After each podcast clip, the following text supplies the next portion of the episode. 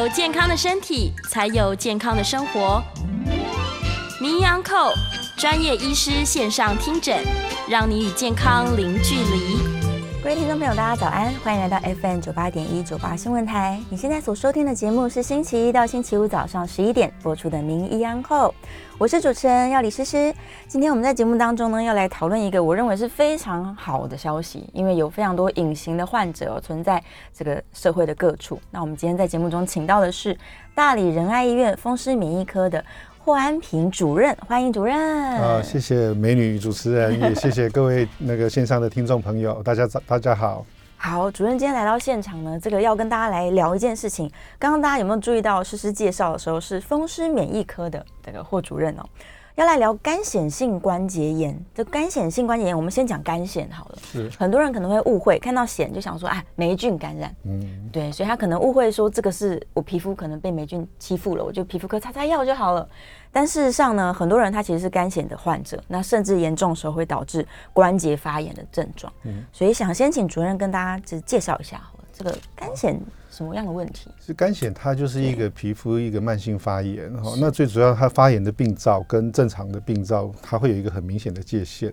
那你就去想象，这个皮肤底下好像在烧开水，底下在发炎，在烧开水。它的上面这一块因为沸腾了，所以它的脱屑就是增加。是，所以肝癣一个最大的特色就是底下红红的，上面会有脱屑的状况，白白的。哎，这在对岸甚至叫做银屑病。银屑啊，因为很严重的病人，他早上起床被子一掀开，他整个床铺底下全部都是他前一天掉出来的血血。哇啊，非常非常严重，非常非常困扰。对。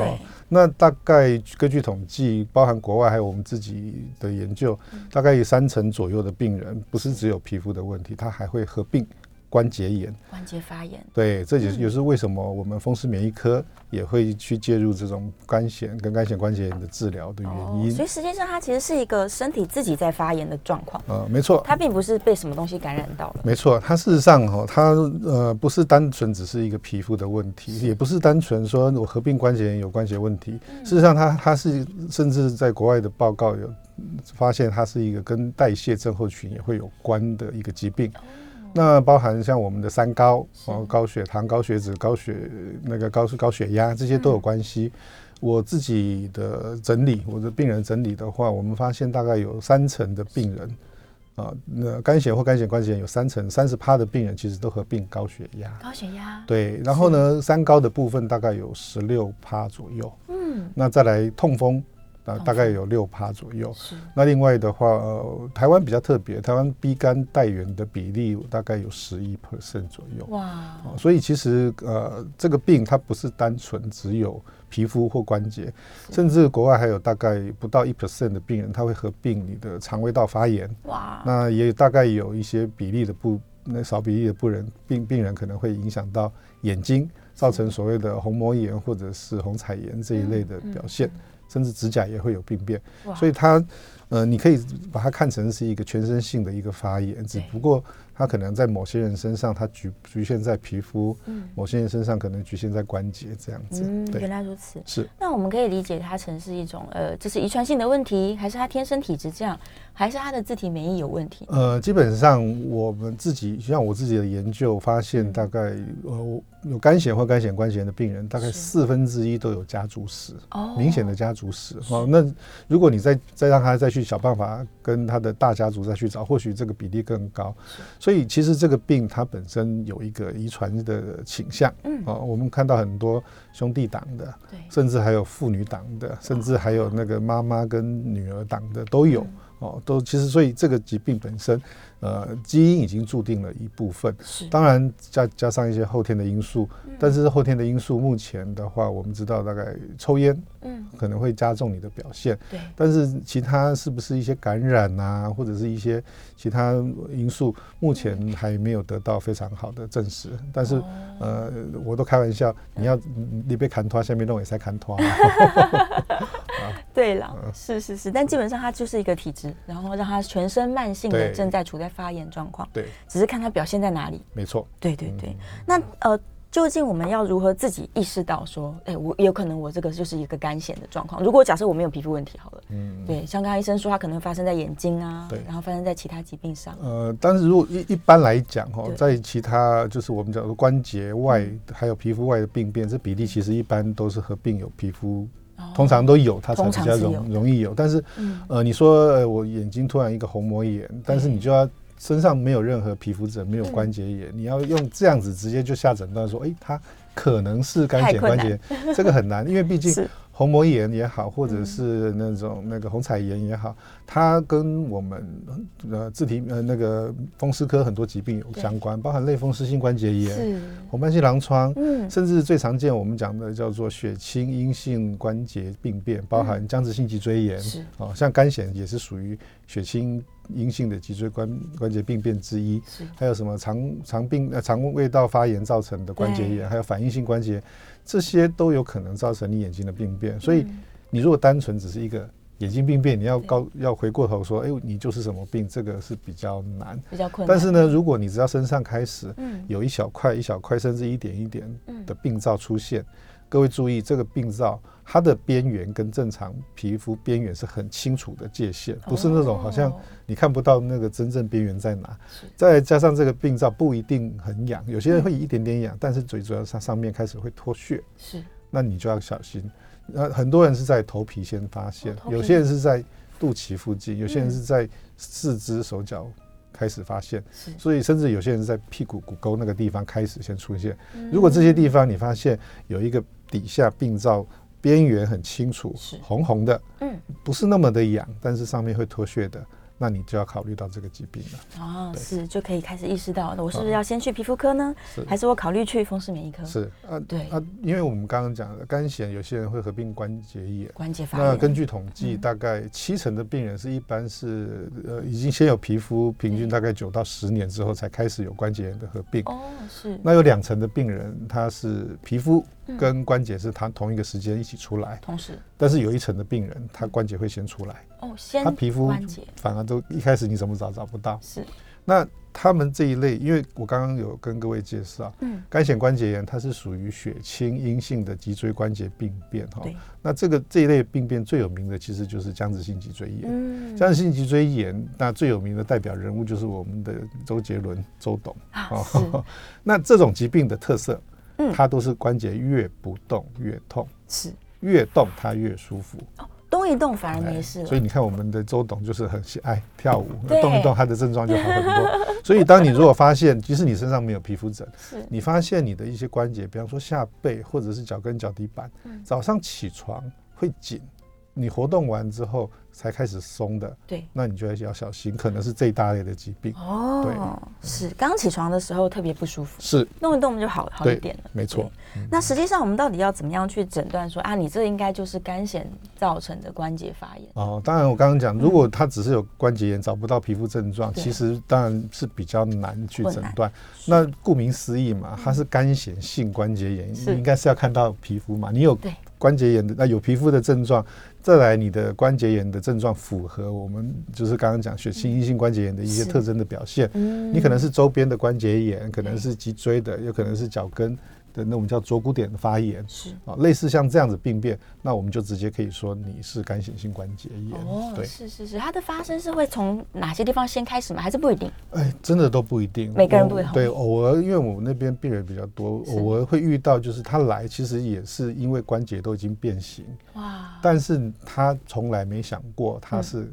那个肝显关节炎。是，那我们大概因为肝显关节炎它的表现又跟僵直性脊椎炎或类风湿性关节炎不太一样，嗯，它有它的表现的独特的方式。是，那我们 X 光一照，因为那个 case X 光一照，我就看跟他讲说，你这个应该是肝显关节炎，哦，就请他开始身上找，是，他结果到最后只有在头皮找到一点一点点，哎，那因为他也不认为那个是，是，哎，所以有些真的就是在临床上，我们就会以。肝显关节炎，它特殊的表现反过来，嗯，然后去让病人开始去找他身上的皮肤。我们那边甚至有些病人就只有指甲病变，哇，也有甚至只有肚脐一点点。那我们都是因为他临床表现的特殊性，是，那我们才反过来让病人开始去找他真正到底是不是真的有皮肤有问题，被我们找到了，诊断才有办法去下。原来如此，原来是这样子，所以很多人他可能。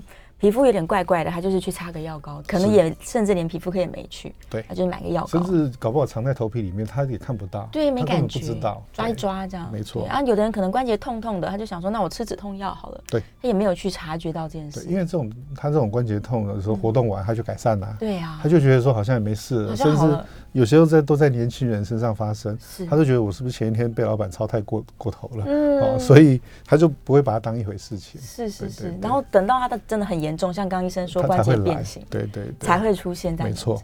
是，大家如果早一点意识到这件事情，在治疗上面来说是比较好的吧？当然，越早发现，你越早治疗，你就可以避免后面的变形。是因为变形的关节，它要恢复回来是困难，基本上是不可不可能，就已经坏掉了。对对对对对。哇，天哪！所以真的今天的节目相当要紧哦，就是第一个是让大家提提高这个意识，知道说有一些小问题，它有可能也可能是肝癣造成的，我们要排除这个可能性。对，然后再来就是提早的把它接受治疗。是，刚医生有提到，就是年轻人其实也是会得到这个问题的。呃，其实我后来统计，我那边我那边至少有超过五十位，哇，十八岁以下他就发病的，这么小的。对，那其实我我想，其实肝癣或者也好，或肝癣关节，因为它是一个外表皮肤影响到皮肤的问题，其实国外。同的报告有超告诉我们说，超过七成以上病人，他的皮肤的表现会影响到他社交人际的关系，一定会。然后有超过六成的病人，他甚至会影响到他的工作表现。是。那尤其是像我们最近刚好也在跟红光科技大学有在合作一个一个那种访谈，就是病患的访谈，他们就发现就是说，其实，在十八岁以下这个族群，因为他刚好。遇到他的青春期，是这个过程是我们在人生上面一个就是同才认同最最最重要的时段。嗯，这个时候你身上出现肝炎，人家不知道会以为是一个传染病，哦，对，但会影响到他跟同才的互动，对这些病人他的心灵其实甚甚至成长的过程影响都很大。嗯，对，嗯，所以所以其实这个病并没有大家想象那么只是身体的问题，它其实还影响到。心理层面的问题，一定是对他整个社交的状况，没错。对啊，在以往就是还没有比较好的治疗方式才出来之前，其实肝癣的病人他们真的是蛮躲在家里面不出来的，没错。对，所以我们也很少听到社会上在讨论关于这件事情。对，那也是也拜科技所赐了，这几年药物越来越多，可以帮助这些病人，所以这些病人都慢慢的都浮现了。是，所以我一开始以为说，哎，这些病人是不是从外地来的？就后来发现，原来都是在我。呃，医院的附近，哦，原来有这么多人，我以前想都没想过，原来其实这么多隐藏的病人在这里面。对，嗯，所以事实上，它的这个发生率可能比我们想象中的更高。没错。然后是从年轻的时候，可能就会有症状产生。没错，是。所以大家要提高这个意识哦。不过今天医生来现场是有这个好消息的，因为关于这个肝显性或者是肝显性关节炎的治疗，其实现在有非常非常好的方式哦。所以我们先来请医生分享一下，一般来说这个肝显或者是肝显性的关节炎，它的治疗通常会怎么样去进行？呃，其实早期哈，这些病人如果是只有皮肤的问题，他们都是找皮肤科嘛，然后用用一些简单的皮肤科药膏，对。哦，或者是呃，甚至一些止痒药或者一些那种滋润的药膏什么的。那在中重度的皮肤，其实这种病人每天擦药，其实他擦到烦死了，而且擦类固醇擦久了，皮肤都会变薄，是那个容易有皮下淤青的现象出来，啊，甚至对一些内部的一些新陈代谢都影都有影响。那我们大概一般建议，包含甚至国外，你超过体表面积百分之十以上。被侵犯的话，其实都是建议用口服的免疫调节药为优先。是。那这些免疫调节药包含我们第第一个全世界第一线最常用的叫做 Methotrexate，那我们都简称 MTX。好。那这个药早期是治疗，就大剂量是做化疗用的，也是在意外之中发现什么对病人的皮肤有效，对关节也有效。后来发现只要小剂量，很小很小的剂量。就可以控制皮肤跟甚至我们类风湿性关节炎的第一线的免疫调节药就是 MTX。是。那再来另外一个口服药也有可能，如果是皮肤的话，还有一个叫环孢林 （Cyclosporin）。嗯。这个药哈，那早期它当初开发出来，它是给做器官移植抗排斥用的。是。但是也是后来发现说这个药对皮肤效果特别好。嗯。但是它太贵了。它一个月的药费以现在的健保价大概五六千块。是。那我刚刚讲 MTS 一个月药费才几不到一百块钱，哦，所以大概我们还是会以 M T S 为第一优先考虑。是。第二个的话就是考虑加上环保磷。那在皮肤科，他们喜欢用另外一个就是 A 酸。A 酸啊，A 酸另外一个比较麻烦就是病人吃完之后皮肤太干燥了。嗯，这个是我我个人是比较没有比较不喜欢这样用了，因为干癣的病人皮肤都已经已经脱屑干成那样子，再用 A 酸或许效果好，但是皮肤干燥是他们一个很大的一个副作用。是。那如果有合并关节炎，我们就会和加上所谓的亚鲁马、雷弗洛诺买的哦，再或者是。呃，还有一个叫做沙发沙拉子治疗它的关节炎。是，不过这些药对皮肤的表现就没那么好。那如果这些药都没效了，那还好拜生物科技所赐。是，就是我们这几年大家就是常常听到的生物制剂。嗯，啊，生物制剂事实上从十年前就已经十几年前就出来了。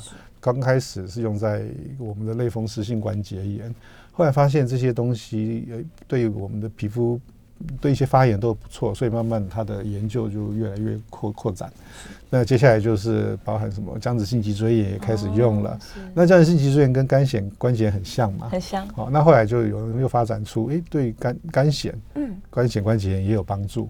然后呢，包含甚至最近一些不同的急转的药都出来了。嗯。所以其实现在病人因为得到更多的资讯，他们也愿意出来。接受更好的治疗，我觉得这是都对病人来说都是很棒的治疗。是是是，所以究竟生物制剂它是透过什么样的方式去帮我们就是治疗关节炎？生物制剂我简单的用一个描述，各位都听到癌症有所谓的标靶治疗。对，生物制剂它也是我们风湿科的标靶治疗，它就是专专门针对某一个。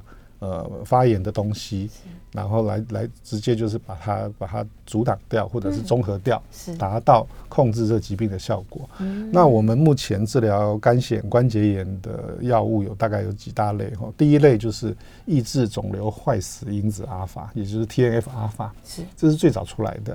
哦，那再来第二大类的话，有包含是抑制 I L 十七这个 cytokine 的药物。哦，那还有甚至有些是抑制 IL 十七的接受体的药物，是哦，再来也有抑制 IL 十二、二十三的药物。那另外一类现在比较新的。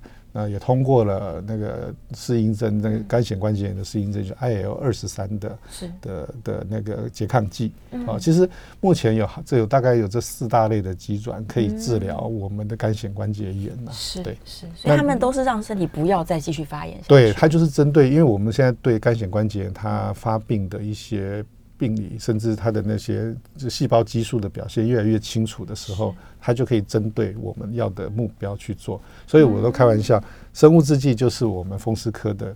标靶药，真的，对对对，那甚至还有小分子，现在有口服小分子的，是。那种那种药物，也是针对一些发炎的的的的一些 target，就是目标，直接就攻击那里，把它那边堵住之后，让你发炎改善。哦，对对，太好了，所以真的是越来越新颖的，没错，生物制剂。但大家可能会担心说，那副作用呢？呃，其实一般来讲，生物制剂哈，它的副作用我都跟别人讲，其实比你吃药还安全。真的，我们这个刚刚跟各位介绍 MTX 啊，或者 Cyclosporin 啊，还有甚至 Sulfasalazine 啊、阿鲁玛这种药，其实都可能影响到你的肝脏或肾脏，甚至还有甚至会影响到造血系统。用的不好，为什么？其实皮肤科不太敢用，因为。呃，他们毕竟抹药膏为主嘛，啊，我们内科系比较敢开药，所以他们以前都觉得我们太勇敢了，这种药都敢开。对，好啊，这药，那重点就是，其实药用药不可怕，是你要记得去固定追踪病人的的 data，就是我们都是会固定多久时间该抽血，我们就要帮病人看好。那这些药你也不用担心，一旦你的体质真的不适合有问题，我们一停，其实副作用都回来。那反过来生物制剂啊，我都说它的副作用就是。贵。贵，就是太贵了。对，毕竟这是生物科技，它都是一些蛋白质的药，制造成本高，研发高哦，所以它的副作用就是贵。你说会不会影响到免疫系统？它其实影或许会影响到一点点，但是我们用了这么十几年下来，我们发现其实它的风险并没有比你一般人在正常的风险来得高。是是是，真的是相当安全的。对，甚至又很精准。没错，甚至以前这些生物制剂，他们在研究的过程中都排除掉一些孕妇啊、怀孕的小朋友。哦，那我自己的统计，我们肝显关节炎的平均好发年龄是二十九点九岁。哦。是，这我自己病人的统计接近三十岁。那这个年龄你要知道，其实女生占了四趴，四四呃四成，四成。所以大概有四成的女性，大概在这个生育年龄，对，正好在她可能就开始发病。是是。那这时候你说吃这些药，我们刚才讲 MTX，怀孕绝对禁忌。是。阿鲁玛也怀孕也是绝对禁忌。沙巴沙拉林还可以用，但是我们还是保持风险，就是稍稍微要注意一下。环保林怀孕不能用，所以这病人怎么办？她怀孕过程中，万一她的皮肤严重、关节严重，又影响到她胎儿，她心妈妈心情不好，胎儿怎么会长得好？是，所以还好，甚至现在有一些生物制剂，嗯，它可以针对孕妇，它甚至有做安全性，甚至妈妈生完小孩的喂母乳，嗯，也都可以使用。太好，我觉得这都是对这些病人的一个福音。是是是，好，我们到这边稍微休息一下，进段广告，广告之后呢，回来继续再讨论干显性关节炎的治疗。欢迎回到 FM 九八点一九八新闻台。你现在所收听的节目是星期一到星期五早上十一点播出的《名医央后》，我是主持人要李诗诗。回到节目中哦，我们再次欢迎大理仁爱医院风湿免疫科的霍安平霍主任，欢迎主任。呃，各位听众大家好。好，我们继续来聊今天的主题哦，关于这个干显性的关节炎。我们刚刚聊到这个治疗的部分，呃，其实现在怀孕的孕妇也是可以来使用药物的。因为我们其实刚刚有讲到，我们发发病的年龄其实都不高，大概都不到三十岁，所以这些病人他会有些，尤其是女生，有四成左右，她会遇到生育，会担心说我能不能生小孩？对，哦，那能不能怀孕？那我怀孕过程中万一疾病恶化，会不会影响到小朋友？嗯，事实上现在的药更进一步的都对于针对这些孕妇。甚至你怀孕生完小孩哺乳，都有已经有安全性的报告出来，太好了，可以让你在整个怀孕过程安心的使用这些生物制剂，不会因为呃因为你的怀孕然后不能用药，造成你疾病恶化。我手头上就已经有两个病患，因为怀孕在使用，刚好本身是肝显关节炎了，然后因为怀孕。那我们就帮他换比较能够适合怀孕用的生物制剂，是一个已经顺利生产的哦。那另外一个呃上这个礼拜来，他已经是二十九周，也准备要生了，太好。那么整个过程都算蛮顺利的，是是是，所以宝宝跟妈妈都非常平安。对，那我想只有快乐的妈妈才会产生健康的宝宝。对，妈妈如果一直在很担心的时候，其实也会影响到胎儿。没错，因为妈妈的压力一定会对胎儿的生长不好。对对，是是是。所以如果想要有一个健康的宝宝的话，真的是妈妈要提早开始。治疗对对，不过前提也是她要有意识到说啊，我这个是需要被治疗的肝炎问题。没错。然后我们刚刚有提到说，因为它是跟家族史有关，所以有可能会遗传给小朋友。是。对，所以基本上这不是传染的，就是肝炎的问题不会传染给。其他肝癣其实是不会传染，大家都误会误会以为这种东西会传染，尤其看到病人皮肤严重，都会把就就是用一些另类的眼光去看这个病人哈，造成病人身心的折磨。嗯，事实上这些病它还是跟遗传有关，就是不是不像糖尿病、高血压，几乎好像上一代有，下一代一定跑不掉。对，这种比较算偏隐性遗传，所以大概我们的统计大概四分之一的机会，四分之一那还还好。对对，也不用太担心，说宝宝一定会有。对，而且你就算有遗传到，但是每个人的表现，它可以一点点。但是它也可以很多很多，那所以呃，大部分的病人其实都不是那种严重型的，是一点点啦，有可或许只有那么一点点，所以也真的不用太担心。哦，所以有搞不好有一些人可能一辈子都有一小块，刚刚医生说的底下很红，上面白白，对对，但他没有意识到，对他不知道说啊，原来我其实有肝显体质。没错，对，像这样如果不影响生活，其实也是没关系。没错。对，可以跟大家和平相处。但是至少你如果变严重了，现在有更好的药可以做治疗。对呀，可以改善你的生活品质，改善你的人际关系。嗯，真的是太好了。但是一般来说，他们在假如要求助的时候，医生建议他们是直接到风湿免疫科吗？呃，如果他有关节炎，那当然我会建议就是直接来风湿免疫科找我们了。那我们自己，因为我们在风湿免疫科在用口服药的经验上面，尤其是免疫调节药。尤其是因为我们治疗类风湿性关节炎、僵直性脊椎炎，我们用这些免那个病程调节药的经验，其实是非常非常丰富。那我所以一般我会建议，如果体表面积超过十 percent 以上的严重肝显病患，嗯，啊，因为。呃，这些病人其实你照光效果也不是那么的好，而且照光每次病人都抱怨啊，就是我去一趟半半个小时，衣服脱一脱，只照个几分钟就出来了。是，所以其实对病人来说也不是那么方便。嗯，那与其这样，倒不如来找我们风湿免疫科，我们可以用免疫调节药的方式来控制你的皮肤的状况。那我自己手上因为呃肝癣的严重肝癣的，我有成立一个严重肝癣的特诊，所以这边。几乎有时候我大概有三成以上病人，甚至体表面积都超过三十 percent 以上的哈，那甚至有到那个百分之百全部都有的。我们也都是靠着免疫调节药，然后到最后不行，我们帮他申请生物制剂，是可以让病人恢复到就是几乎是正常人的水准。哦，是哇，他可以几乎是看不出来。没错。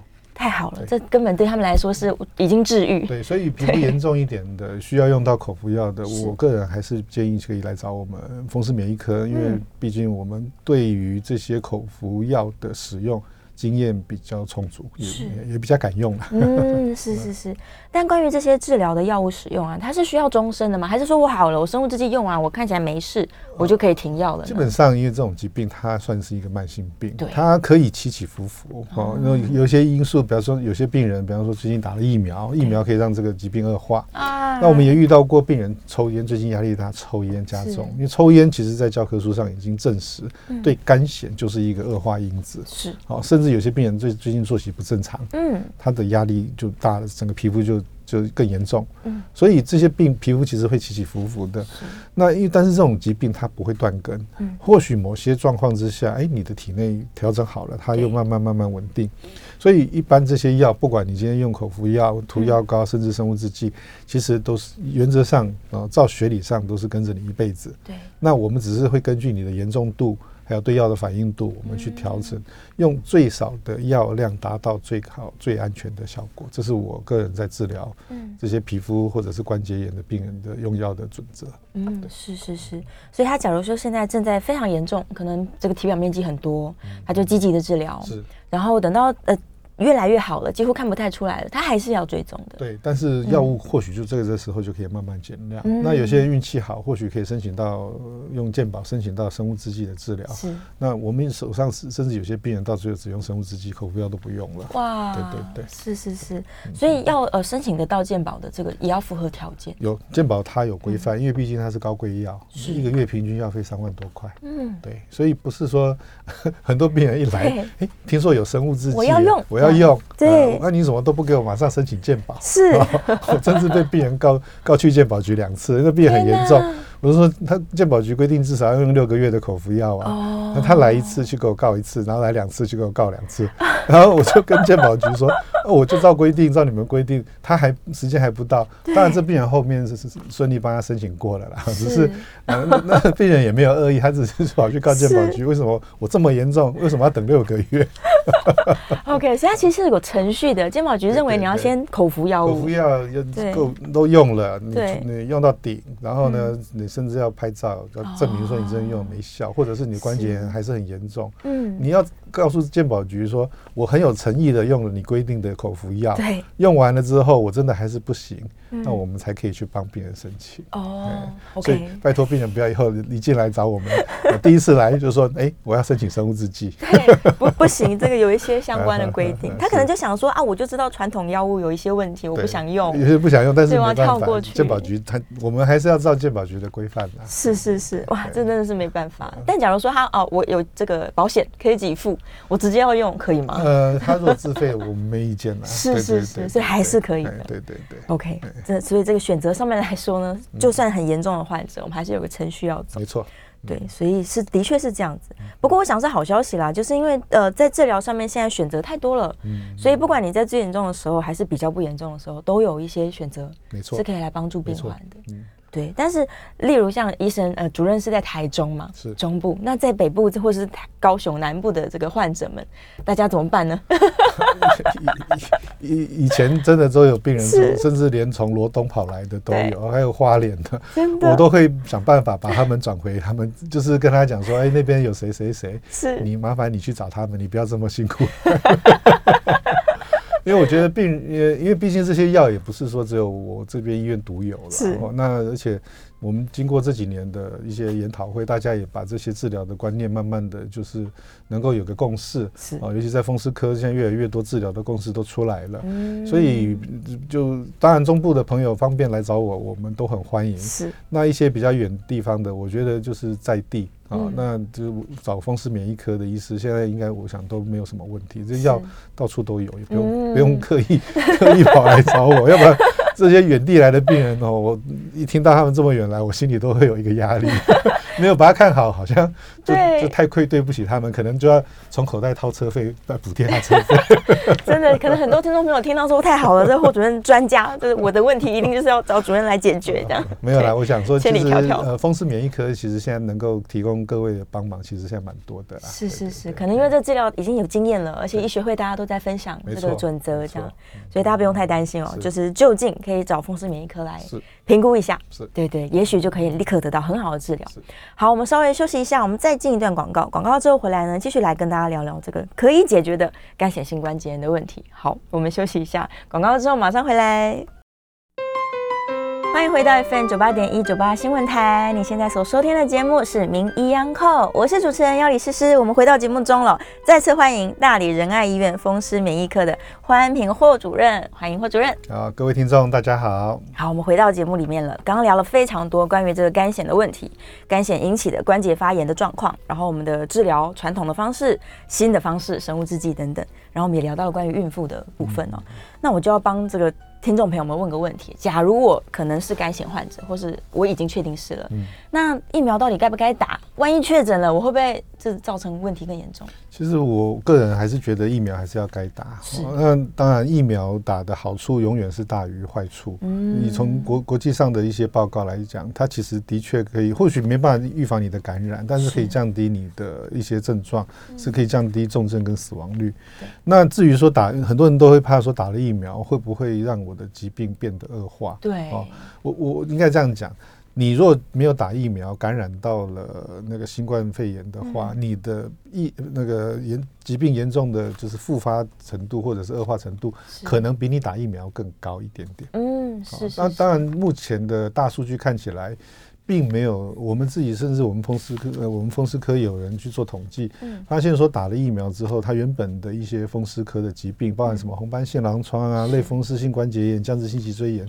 看起来并没有变恶化的现象。哦，所以我个人还是会主张，就是说，病人你即使有在用这些免疫调节药，那该打疫苗还是要打。甚至现在政府有那那这一阵子不是有那种口服的抗病毒药吗？对，还有接着下来要打第四剂疫苗，他们里面有一条叫做免疫使用免疫药药物的部分。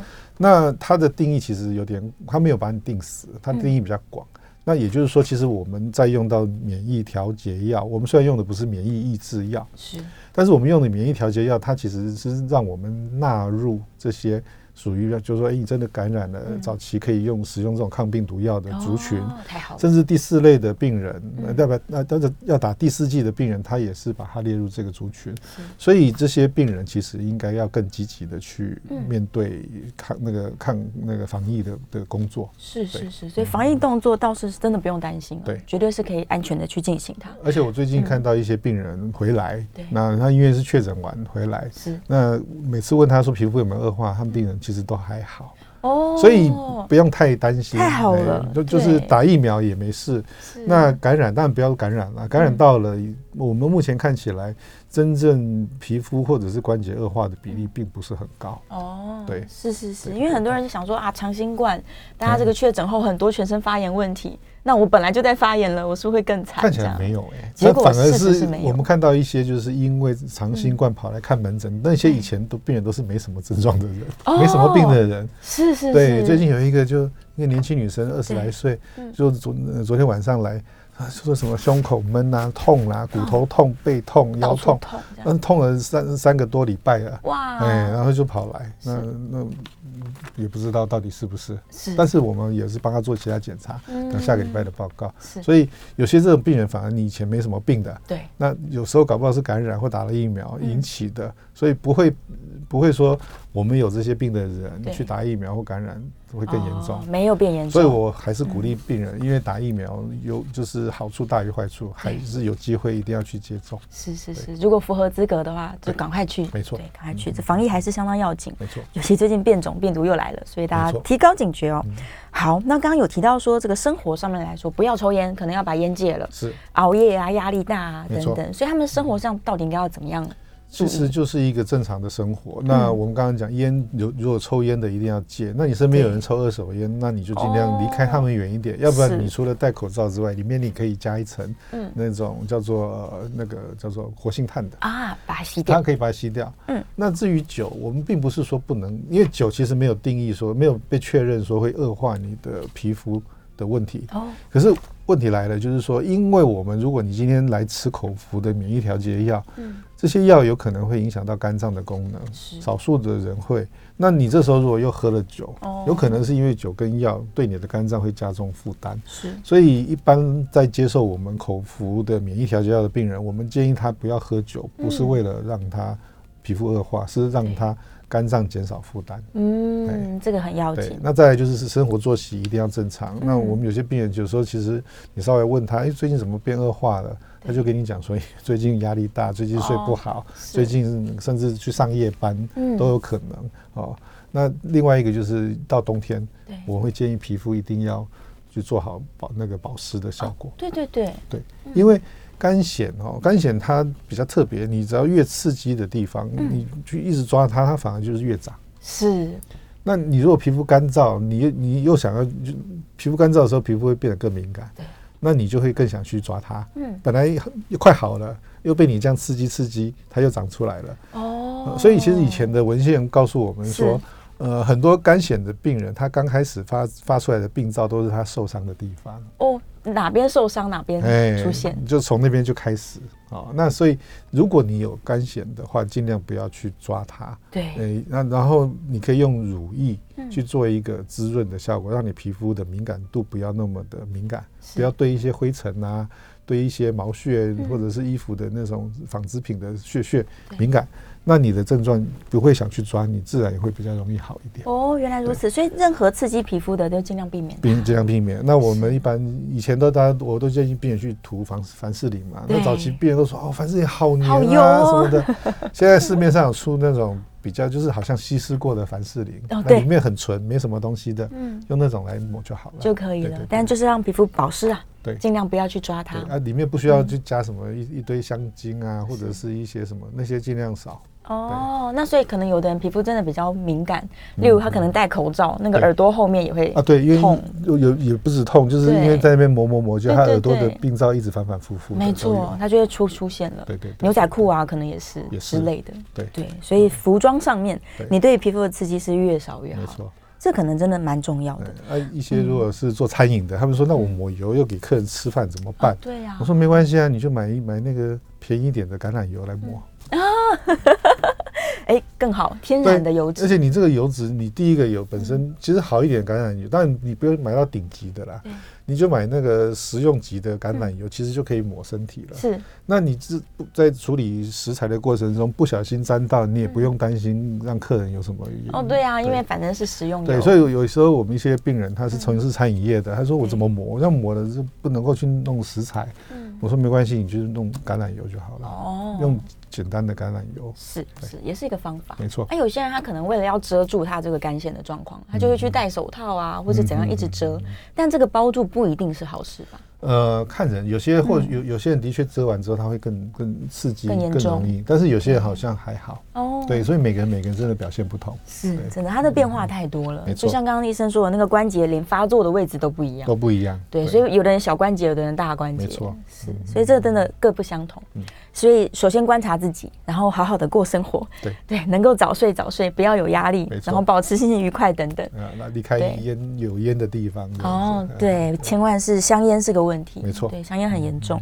那我要另外再问个问题了，可能很多人会听到外面说什么保健品吃的很不错啊，调节免疫力啊，然后减少发炎啊，会不会很多病患跑来问医生这问题？一定有，而且甚甚至我们有些病人到最后你会发现怎么一阵子不见了，然后后来又回来，他跟你讲说人家介绍他去买什么保健品，买买什么，或者是介绍哪里有什么中药很好很好，对，然后都都讲的都说这个药可以断根什么的。是，我我我在这边讲哦，如果这些药他如果跟你讲说他会断根，那麻烦你请他去申请那个诺贝尔医学奖。哦，对，真的。因为目到目前的研究都没办法，连包含我们用到这么贵生物制剂都没办法让病人断根了。是这么多的顶尖的医学家、科学家做的研究，到现在还是没有办法让这个疾病断根。如果你有办法用个什么什么中药、草药、秘方，能够让病人断根，你告诉我，我把病人全部送给你。啊，对呀，所以真的真的这个所以很大的问题，不要去相信那些东西。对。那些东西或许我我相信它呃某些东西可能有一些角色，比方说就比方说以前研究的鱼油，最近有什么 NMN 那种抗氧化的，或许它有一些角色，你可以当它来做辅助。辅助，但是你不要去相信它绝对会治好你。嗯，哦，你你如果就只相信它，就整天吃那些东西，不来接受正规的治疗，我觉得效果就一定不会好。嗯，那你倒不如说。你可以借一些你觉得诶可能有一些实证医学的一些抗氧化、抗发炎的东西，你可以当做辅助。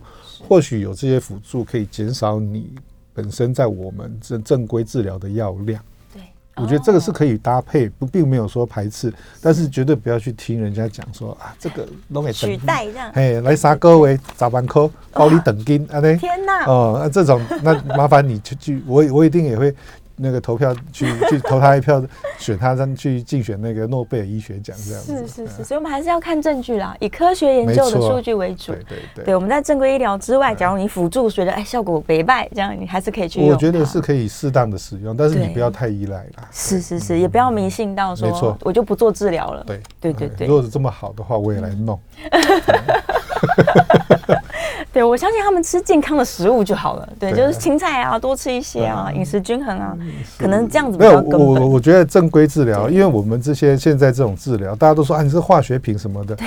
但是这些东西都是经过人体动物实验证明是有效，而且你它害处，我的药用下去有什么害处，我都很清楚。我想，那药理师本身药学系的都知道。那你去接受一些那种不正规的东西，到底他有没有做人体试验？你不知道。然后吃下去你会怎么样？不知道。不知道。然后代谢完了会怎么样？不知道。对。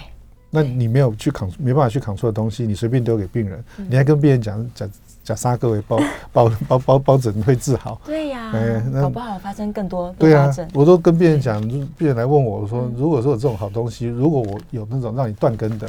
十万块我都叫你花，一百万我都叫你花，真的？问题是没有，事实上是没有，没错。对啊，所以我们还是要跟这个疾病好好的相处，没错。对，要遵循正规的医疗方式，然后来，反正现在有这么好的药了，对呀，对呀，对，就要花钱就来买生物制剂好了，真的，真的。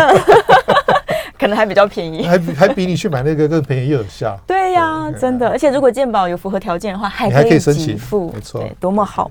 好，今天非常开心，在节目当中我，跟大家这个介绍了关于肝显性关节炎，也谢谢我们主任，希望可以拨乱反正，让大家知道说，哎，正规的治疗现在非常非常好，很有希望的。好，谢谢，谢谢主任，谢谢。药理师师，谢谢，拜拜。